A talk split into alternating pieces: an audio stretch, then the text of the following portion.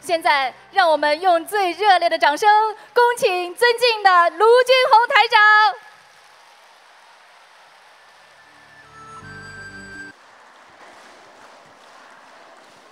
红尘滚滚，凡人间；破迷开悟在人间。佛法经文在心间，跟随佛陀出世间。感恩大慈大悲救苦救难广大灵感观世音菩萨，感恩龙天护法十方三世一切诸佛菩萨，感恩各位嘉宾、各位法师和来自世界各地的佛友们、义工们，大家好。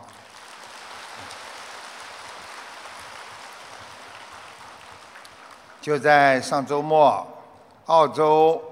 出现了雷暴天气，有三名女子在澳洲的南部 South Highlands 一个公园里，突然之间被雷击中。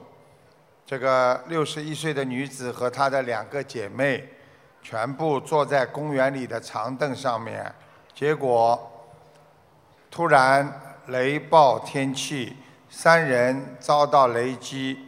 这名女子在送到医院五天之后就死亡了。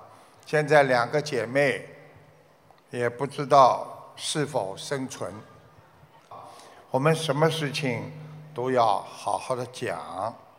在人间有很多不如意，其实是自己因为不停的去追求所致。觉得自己追求到了满足了，你就会善待自己；觉得自己没有追求得到，你就会很恨自己。有的时候，我们想追求一样东西，一辈子没有追求到，很多人就一辈子跟自己过不去。为什么我这么没用？为什么我这么无奈？为什么觉得自己不能够拥有权利？为什么不能拥有名誉到永远？为什么不能拥有财富？为什么不能拥有更多更多？这样，他就永远选择了。精神的崩溃之路，所以要看破红尘，因为红尘中沉沉浮浮，看破生命是无常。我们再美丽的人，也是一个躯壳；再感人的爱情。其实也是一种缘分和聚散，啊，所以对人生的坎坷要一笑而过，要懂得知无常，心无量。坎坷让我们变得更加的成熟，学佛要有坚强的信念。撑起自己一片心灵的纯洁的空间。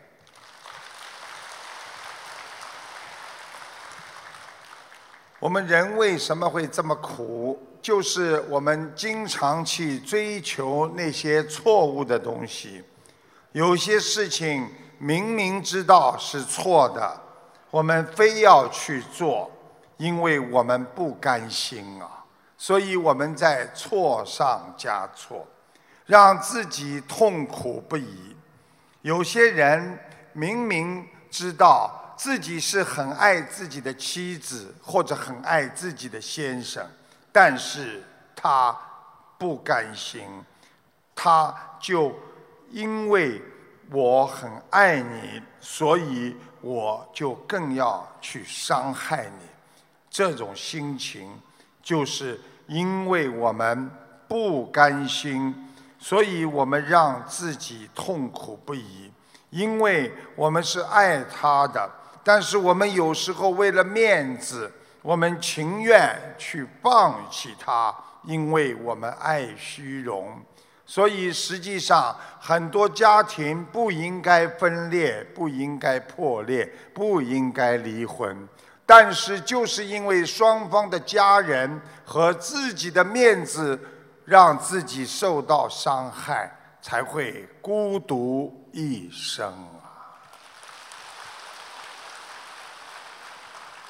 有时候明明知道在这个人间，这个结局是非常痛苦的，但是我们还在拼命的往前走，因为在错误的路上，我们已经走习惯了，我们找不到正道，所以一个人要学会正能量，好好的。把心放得正一点，什么事情把别人往好的地方去想，不管碰到什么烦恼忧愁，总是想，因为我们还有明天，因为明天会给你带来更多的美好世界！菩提本无树。明镜亦非台，本来无一物，何处惹尘埃呀？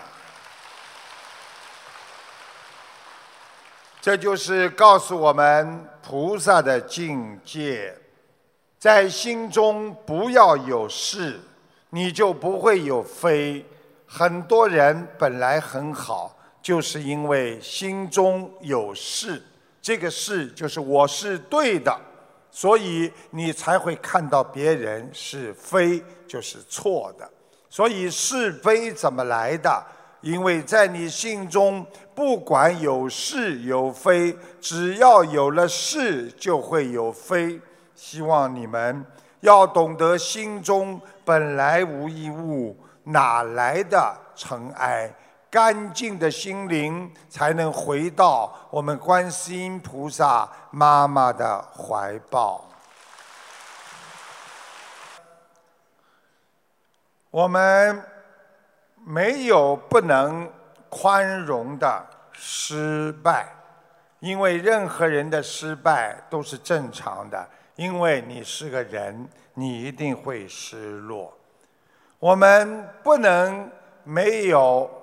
原谅别人的空间，因为似水流年的生活，让我们更加懂得了要珍惜时间。我们很多人眼睛一眨，已经年过半百。想一想自己做过什么，失去过什么，所有的一切如梦幻泡影。所以我们不能再让自己伤害自己。要原谅别人，就是给自己留条退路。生活只是你的一面镜子，无论希望多么渺茫，无论跌倒了多少次，因为有了佛法，我们才会爬起来，我们才会站得越来越高，拥有新的生活和新的。人生啊，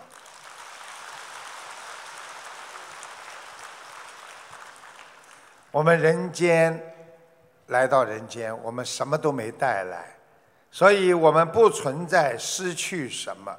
我们人来到了这个世界，一切都是借来的，身体借来的。房子也是借的，妻子、儿子，所有的一切都是你在人间借来的。当我们要离开的时候，全部都要归还这个世界，一样也拿不走。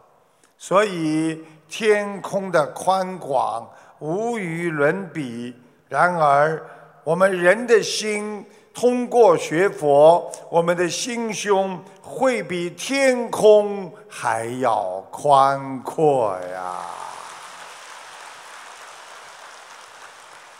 所以不要为一点小事难过，不要为一点杂事伤心。学博人永远要以一颗宽容的心去处事对人，去包容别人，去爱别人。你得到的一定是别人的宽容和别人对你的爱呀。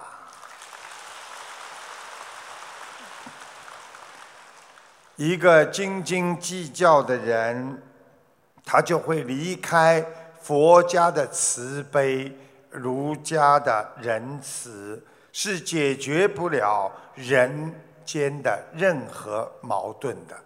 放开吧，好好的想想，人精神上的良药是什么？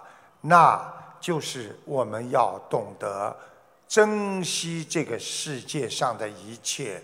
当你珍惜你的亲朋好友，你拥有了他们的感情；当你珍惜了这个世界的一切，你拥有这个世界的一切；当你珍惜的佛法，你就拥有了佛法。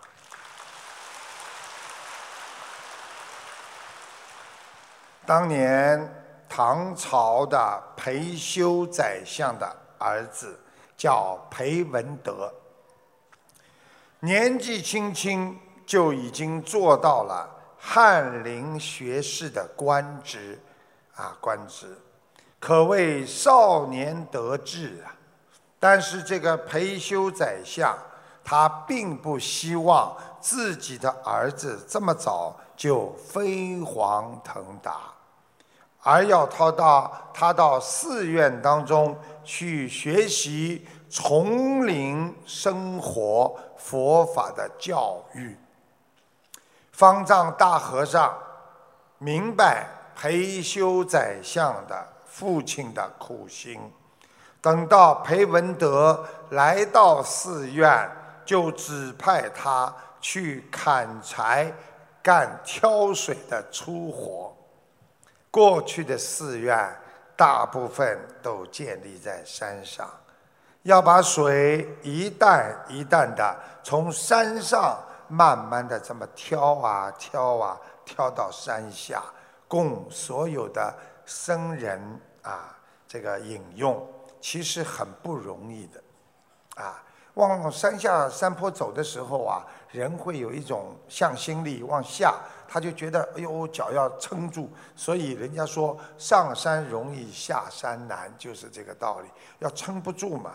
有一天，这个宰相的儿子叫裴文德，他从山上挑水到山啊山下挑水到山上去，啊从下面挑到上面，挑得他大汗淋漓，把整个衣服啊全部弄湿了，而且湿到了腰上。回到山门的时候，他毕竟是有学问的，他想发牢骚，但是呢，他就用学问来发。他是这么讲的：“翰林挑水翰林腰，和尚吃了怎能消？”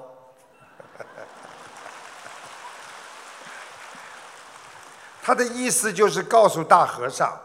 我现在的官不小啊，我已经是官至翰林的学士啊，实际上就相当于军官学校，就相当于人家说啊干部学校，培养出来都是干部了，已经很高的位置了，至少是用现在话讲，至少是正处级干部。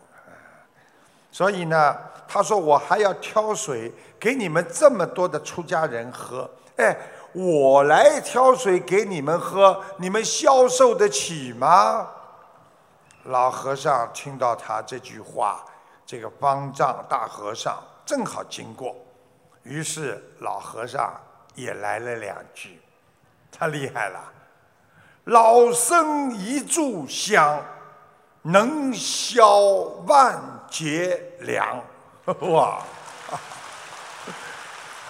他就是说。挑水给大家喝有什么了不起的？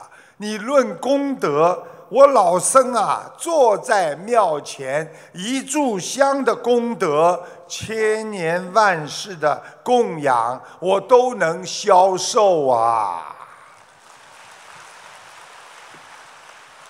其实，这个故事说的什么呢？就是两人的对话隐含着意义，就是挑水复兴。复兴就是说很辛苦的去劳动服务，你只不过是世间有为的功德，就是有目的的去做功德。如果我们能让精神世界定下来。精神世界定下来，你三千把戒呀，长心间呐。这个意思就是告诉我们，不管你吃多少苦，不管你在人间做多少功德，你都是为了一个把菩萨。把三千把戒都装在心间，这样你的心才能超越时空，超越自我的境界。还有什么人不能消受的呢？其实，就是说，当一个人的境界脱离了人道。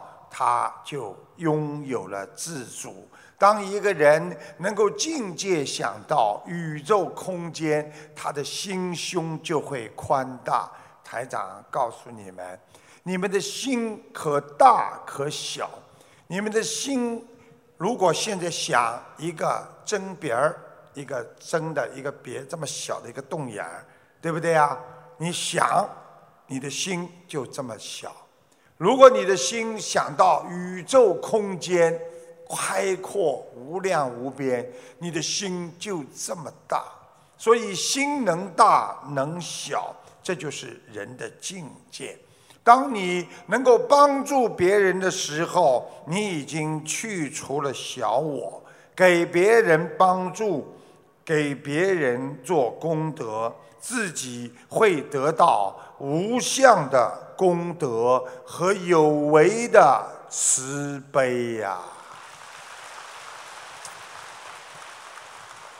要做到无为的慈悲，又上一层了啊！有为的慈悲就是我今天去帮助老妈妈、帮助老伯伯，我是有目的的，我要修心，这样我慈悲。无为的慈悲是什么呢？就是我没有目的的。我只要所有善良的事情我都做，所以凡事不斤斤计较。我们不要做一点事情就想得到回报，这样反而会消失了你的功德呀。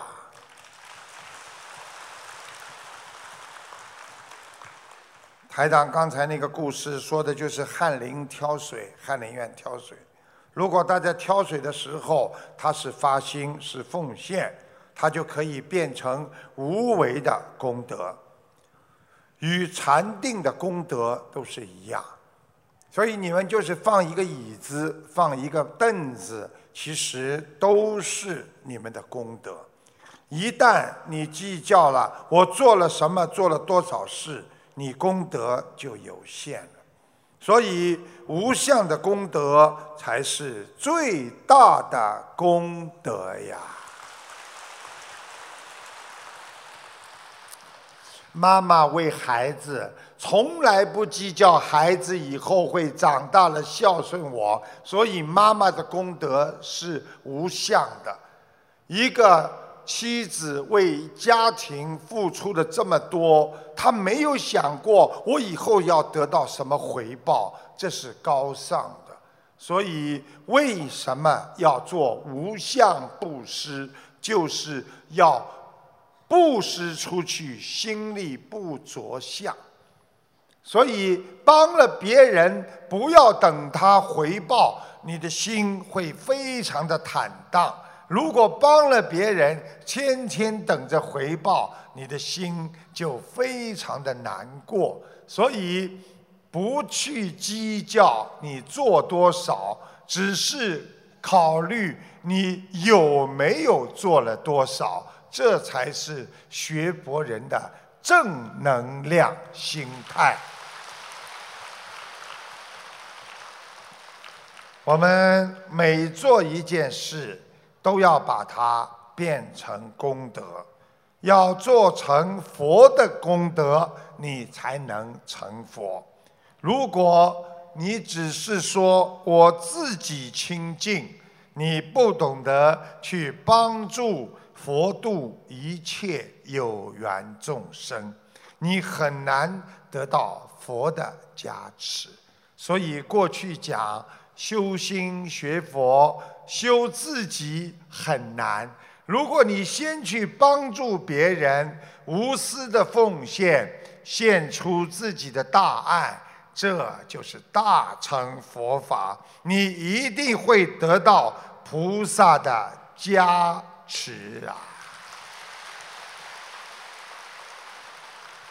所以。每个人学佛的基础不同，智慧不同。虽然如此，我们学佛人要学会改变自己，修菩萨行，就是心要超越，要出世。为什么？因为菩萨不是在世间的。菩萨的智慧和菩萨的境界，那是超越了人间的烦恼，它是无私的，它是无我的，这才叫纯洁的爱。我们做事情要心理平衡，每一个人都要心理平衡，心性平衡。要做入世救人，这才是大智慧，才不会失去平衡。一个人失去平衡，身心就会失调。有时候人突然之间为了某一件事情，会变得像疯掉一样，很痛苦。他没有办法来平衡自己的心态。所以这就在入世当中叫，虽然你修心，这叫啊，这叫什么？在行佛啊，想拼命的去做，但是呢，因为业障重，最后连行佛都行不下去。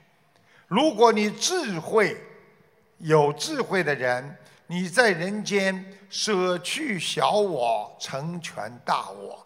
帮助千千万万的家庭，帮助每一个社会的苦难人，帮助国家，帮助人民，那你就学会了心灵法门。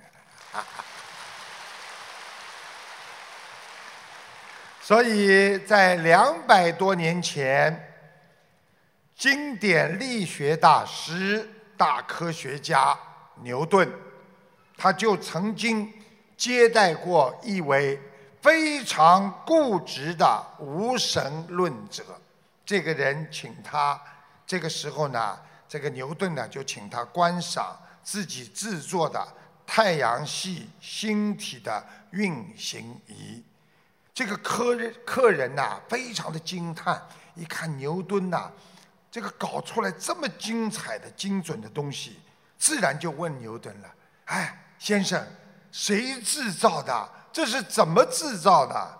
牛顿幽默地说：“那是自发、随机而产生的。”无神论者说：“这不可能的，啊，这绝对不可能。”牛顿然后反问道：“既然你认为小小的星运仪都不可能自己研发、随机的？”偶然产生，那我想问阁下，为什么你要坚持的认为这一庞大的宇宙空间和一切随机偶然的产生呢？他的意思就是说，这么大的宇宙空间，这么多的星球，这么多的太阳、月亮，它自然的运作，为什么星球不会跟星球碰撞？这一切又是怎么来铸造的呢？这本来是很明白的道理。证证实科学，所以星运的仪器面前，这个无神论者不得不折服。他与爱因斯坦接受记者采访，同样，最后他成为了一个非常有名的科学家。这个故事就是告诉我们，科学的定律认为。一部分人类的思维和想法和认识的能力都是不完善的，它是有缺陷的，因为人的感觉会有缺陷，因为我们人生活在狭小的空间当中，我们用不完善的实践方法和手段，暂时获得的。一部分的猜疑和推敲，以为是对的，但是实际上很多的科学家不停的在推翻自己科学的论证，所以我们人过去认为这个人很不好，但是跟他接触长了，觉得这个人非常的好，就是在推翻自己。人的认知的不足和缺陷，所以佛法界讲，人的污染的六根，当被你发现的时候，你认为这是不好的，这是不完善的。实际上，人的六根，只要在佛性的指导下，只要在菩萨智慧的洗涤之下。你会焕发出无穷无尽的般若智慧。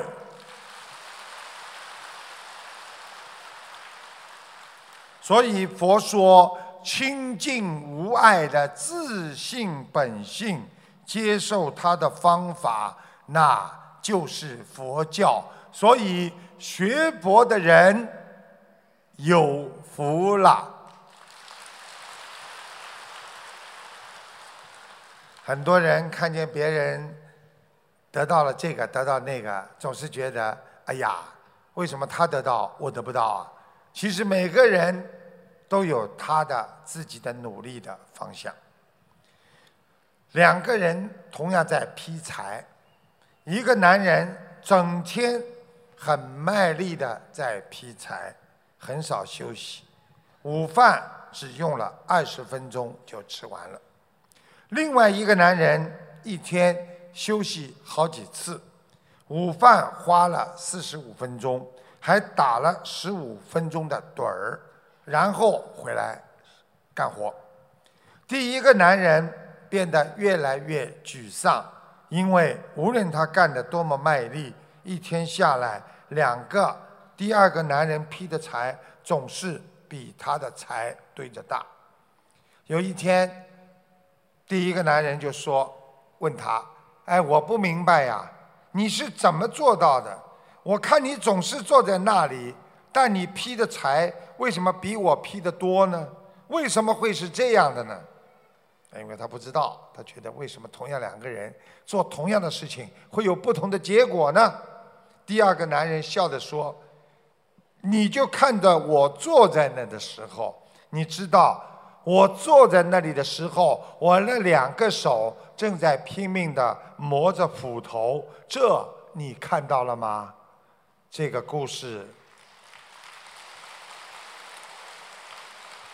就是告诉大家，我们的眼睛有时候只看见自己的贡献，看不到别人的付出。所以，很多丈夫和太太为什么会吵架？因为丈夫。看见自己上班辛苦赚钱，没有看见太太从早上忙到晚上这么辛苦，所以太太也要看见先生的辛苦，先生也要看见太太的辛苦，两个人合在一起，好好念经修心，他们不会看到对方的辛苦，会一起看到对方和自己今后将来的幸福。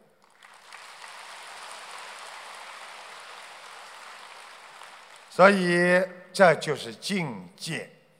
台长呢，这个我看看啊，哇，这这讲到几点钟啊？这给我啊，马上就时间就到了嘛，啊，这个不能讲很多了。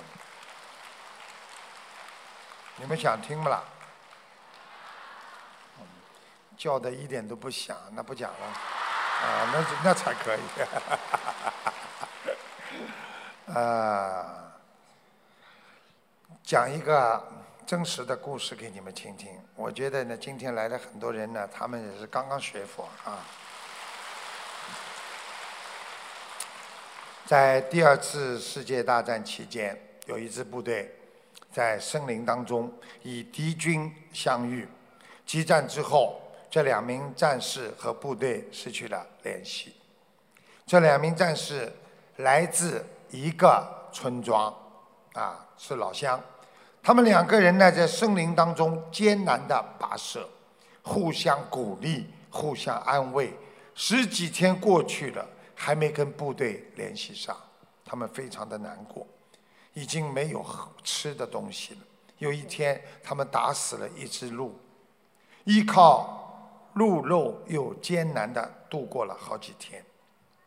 也许是战争使动物都四散的逃离，啊，他们再也没看见过任何的动物，仅剩下一点的鹿的肉背在年轻战士的身上。这一天，他们在森林当中又一次与敌人相遇。经过一场激战，他们终于巧妙地避开了敌人。就在自以为是安全的时候，只听到。噗！一枪，走在前面的年轻战士中了一枪，幸亏伤在肩膀上。后面的战士非常的狂吼的奔到前面来，就问他：“啊，你受伤了？”他语无伦次，抱着战友的身体，泪流不止，并赶快把自己的衬衣撕下，替他包扎了这个战友的伤口。到了晚上。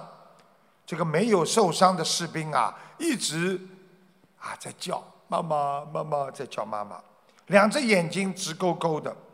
他们都以为他们熬不过这一关了，尽管饥饿难忍，可他们谁也没有去吃身上的鹿肉。天知道他们怎么度过了这一个晚上。第二天被部队发现，救出了他们。事隔三十年，那位受伤的战士叫安德森。他说：“我知道当时谁开了打了我身上那一枪，他就是我的那个战友。”所有的人都惊了。他说：“当时因为他抱住我的时候，我碰到了他发热的枪管。”我怎么也不明白他为什么要对着我开枪，但当晚我就宽恕了他。我知道他想独吞我肩上的鹿肉，我也知道他想为了他的母亲而活下来。此后的三十年，他假装根本不知道这件事，从来不提及。战争的残酷，他母亲还是没有等到他回来就死了。最后，这位战士和他一起祭奠了这位老人家。那一天，他跪下来，突然之间请求这位战士的原谅，说：“刚刚要说，请您原谅，我在心中一直有一件事情我放不下。”这个战士说：“你不要说了。”他们又做了几十年的朋友。他说：“我宽恕了他。”这个故事告诉我们，众生有罪，但是佛法讲究的慈悲。要知道，宽恕别人所不能宽恕的，你已经拥有了高贵的释怀和拥有了菩萨的慈悲呀。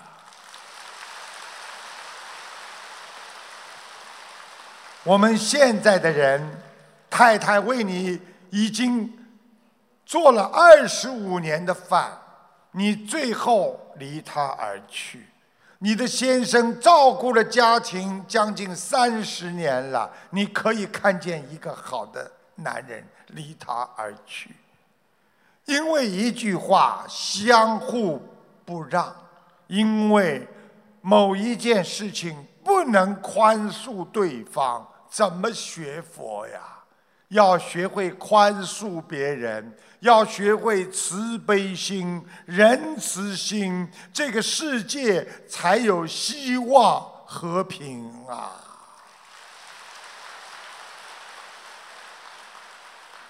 大家记住了，就是天空，因为容忍了雷电风暴的肆逆，才会有风和日丽。辽阔的大海容纳了惊涛骇浪的狂逆，才有浩瀚无垠；苍茫的森林，因为有了它弱肉强食一时的规律，才会郁郁葱葱。所以，学佛的人能够有宽容心，那是一种看不见的幸福。能够原谅别人，那是一种财富啊！拥有宽容的心，你就拥有一颗善良、慈悲、真诚的心态啊！忘记自己太太讲的不开心的话，忘记自己先生过去对你的不好，你会活得很自在。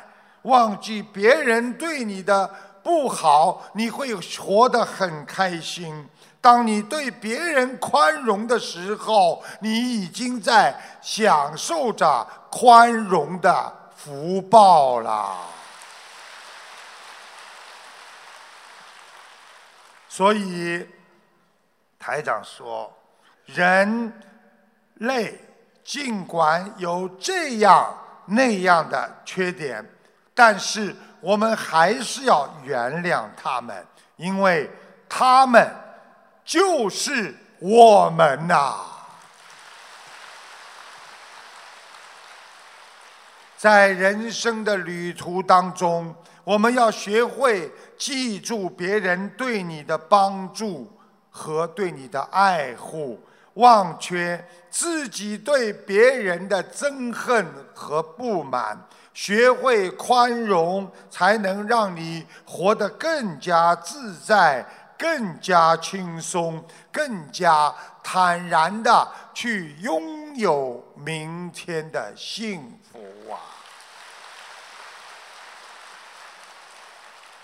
台长在澳大利亚节目当中啊，看出听众脖子不好、肠胃不好、小便不好，还说他想不通。他说：“听众也自己说他有忧郁症，台长看出他白天好，晚上害怕，而且还有子宫肌瘤。我想让大家听一下这个录音，谢谢大家。”你好，我是一九八五年属牛的。你的脖子这里啊有问题啊？哦，对，对对对，没错没错，对对对。一个是脖子，第二个问题是你现在的肠胃也不好。肠胃对对对对，肠胃也不好对。还有你的腰也受影响。对对，现在腰也痛了，开始对。还有啊，你自己要注意，你的泌尿系统不好，小便。小便对对对，小便。明白吗？还有就是要当心，经常啊，这个人呢有时候会想不通啊。哦，对对，呃，我有忧郁症嘛，啊那个有点焦虑症，很害怕，很害怕。虽然害怕，但是还不严重，因为你基本上到了白天会好，晚上会害怕。哎，对对对。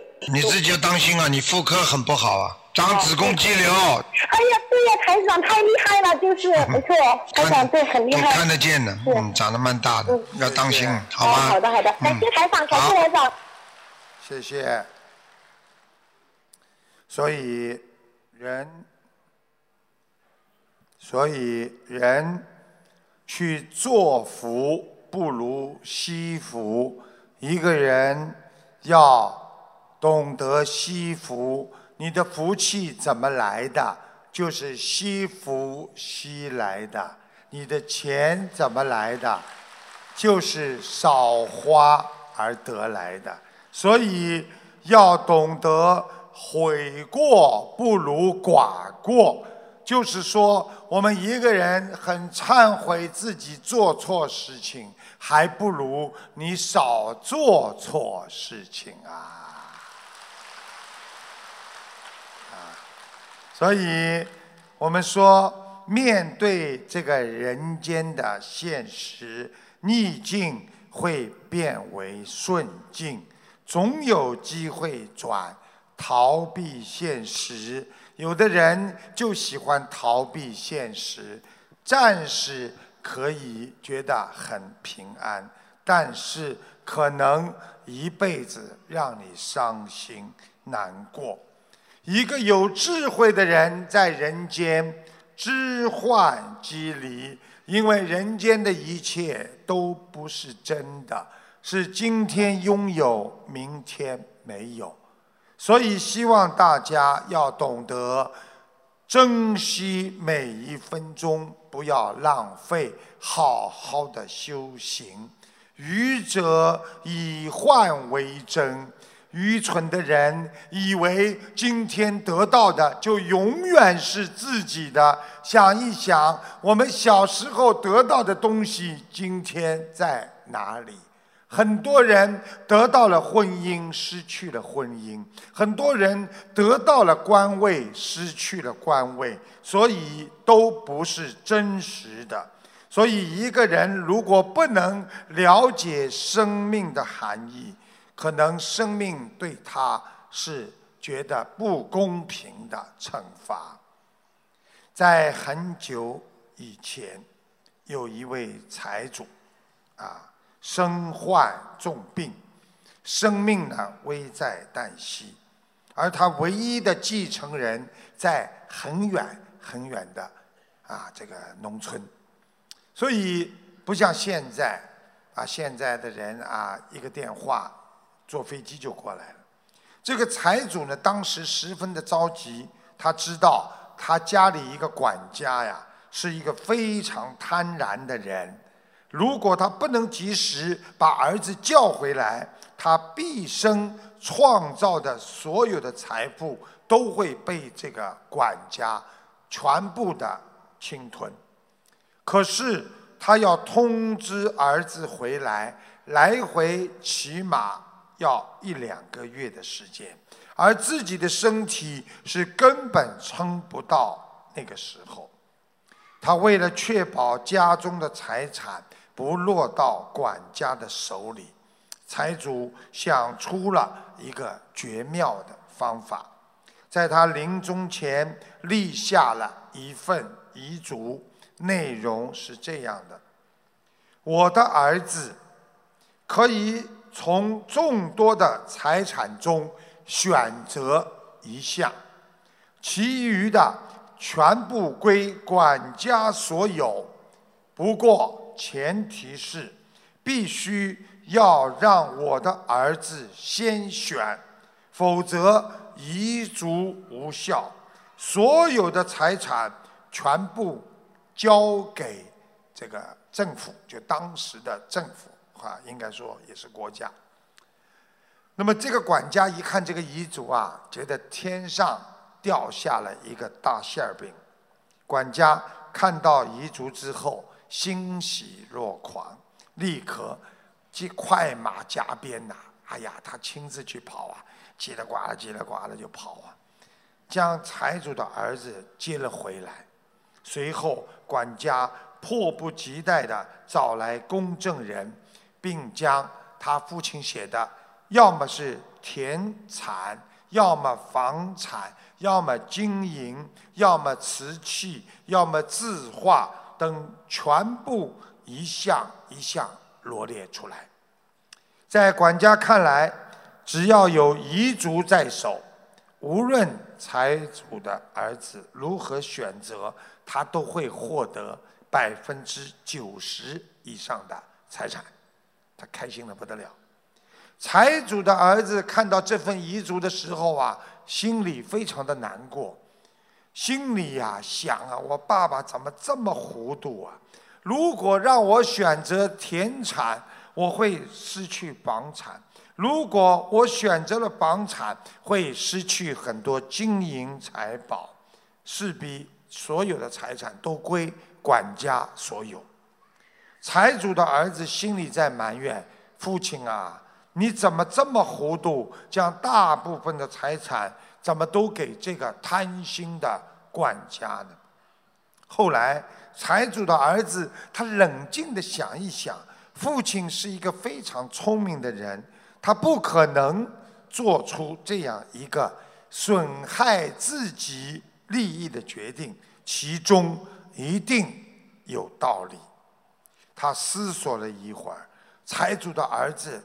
突然恍然大悟，他一下子明白了他爸爸的意见。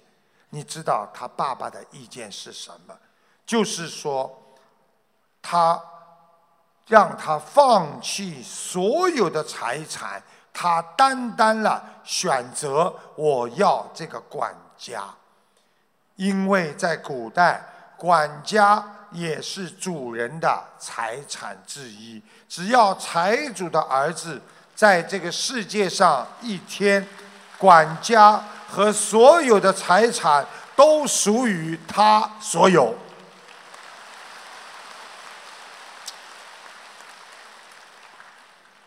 就这样，这个管家处心积虑的。拿到想拿到百分之九十的财产，最后什么都没有捞到。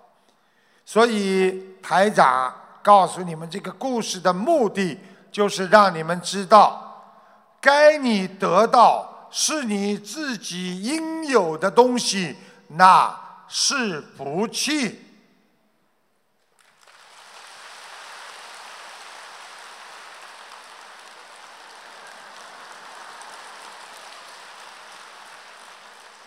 贪求过多的不属于你的东西，当你得到了，你就是引火烧身。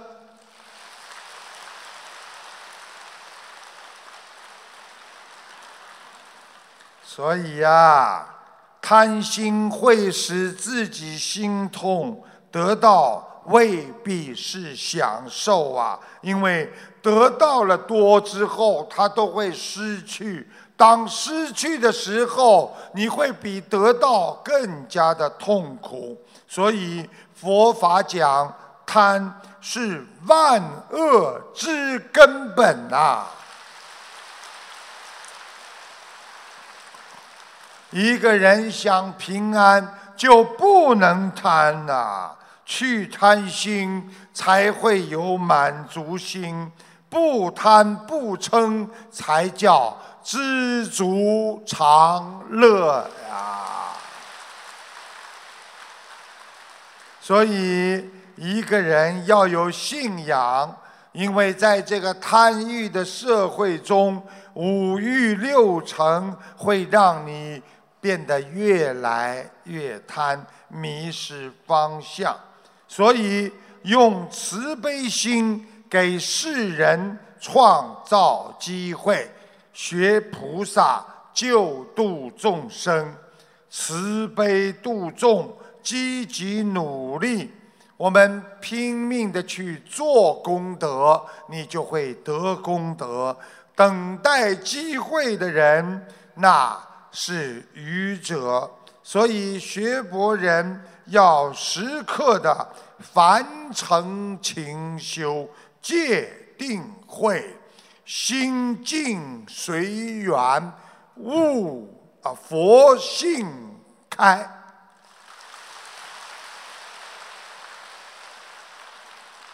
一个知足的人，永远不会放弃快乐；而一个拥有贪欲的人，永远不会知足。一个人的快乐不是因为他拥有多少，而是他计较的少，所以他才快乐呀。愚愚者就是愚蠢的人，用肉体的需要去控制心灵；智者用心灵纯洁去控制肉身对物欲的贪爱。这就是一个在天上，一个在凡尘。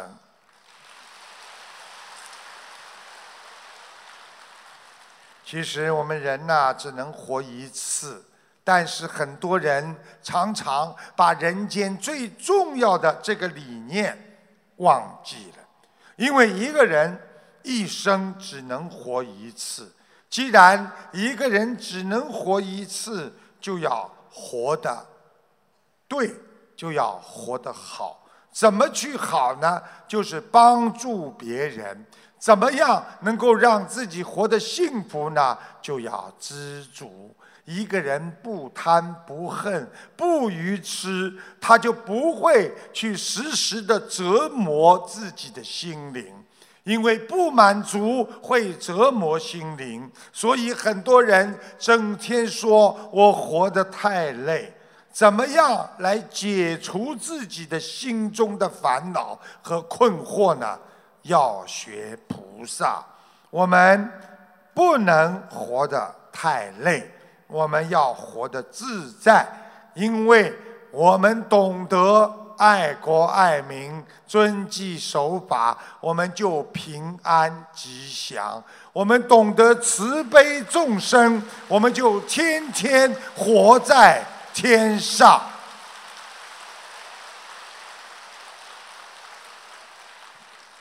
所以，我们人要懂得啊法喜，学佛了啊。我们佛经上经常讲，人生难得经已得，佛法难闻经已闻。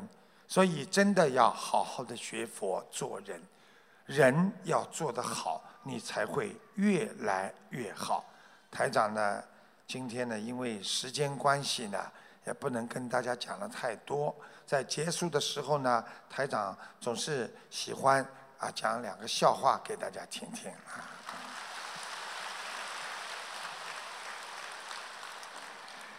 有一个公司举办一个晚会，后勤科就是有个后勤科了，出的节目呢是大合唱，歌名呢叫《我们都是一家人》，啊，我们都是一家人这歌，我不知道有没有这个歌。啊，我们都是这样，有的。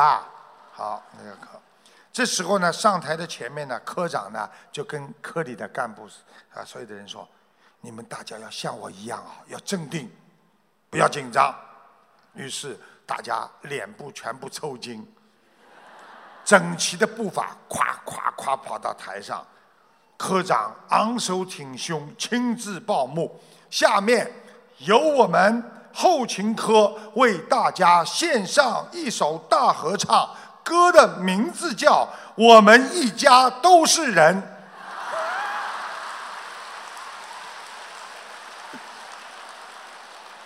还想听一个吗？很多父母亲啊，很多父亲就是因为孩子的功课不好，整天愁眉苦脸，因为孩子直接影响到。父母亲的感情，对不对呀？那么孩子成绩不好呢，父亲啊总要发牢骚，说的是呢，有一个老张，啊，正好呢体检完，体检完之后呢回到单位里边，他愁眉苦脸的，啊，非常不开心。那么同事呢就问他了，老张啊，你你你你怎么回事啊？怎么愁眉苦脸不开心啊？他说，哎。儿子考试的成绩总不好，啊，一天到晚成绩总不好。那么他的同事就问他了：“那老张啊，你的你的儿子那个这个考分到底是多少呢？”这老张说：“嗨，真的混蛋呐！三门功课加起来还没有我老子的血压高啊！”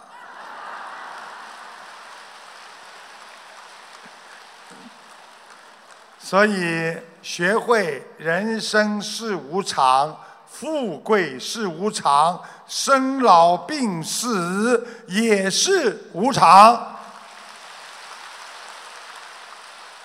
人生苦短，我们要珍惜现在，学会用感恩的心对待身边所有的人和事。珍惜的人会拥有，感恩的人会知足。谢谢大家。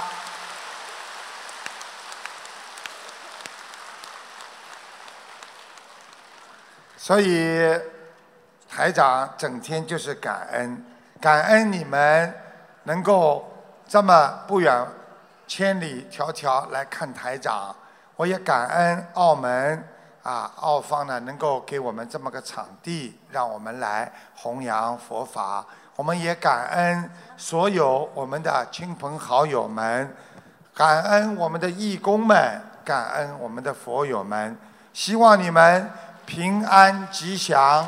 二零一七年大展宏图，更有希望。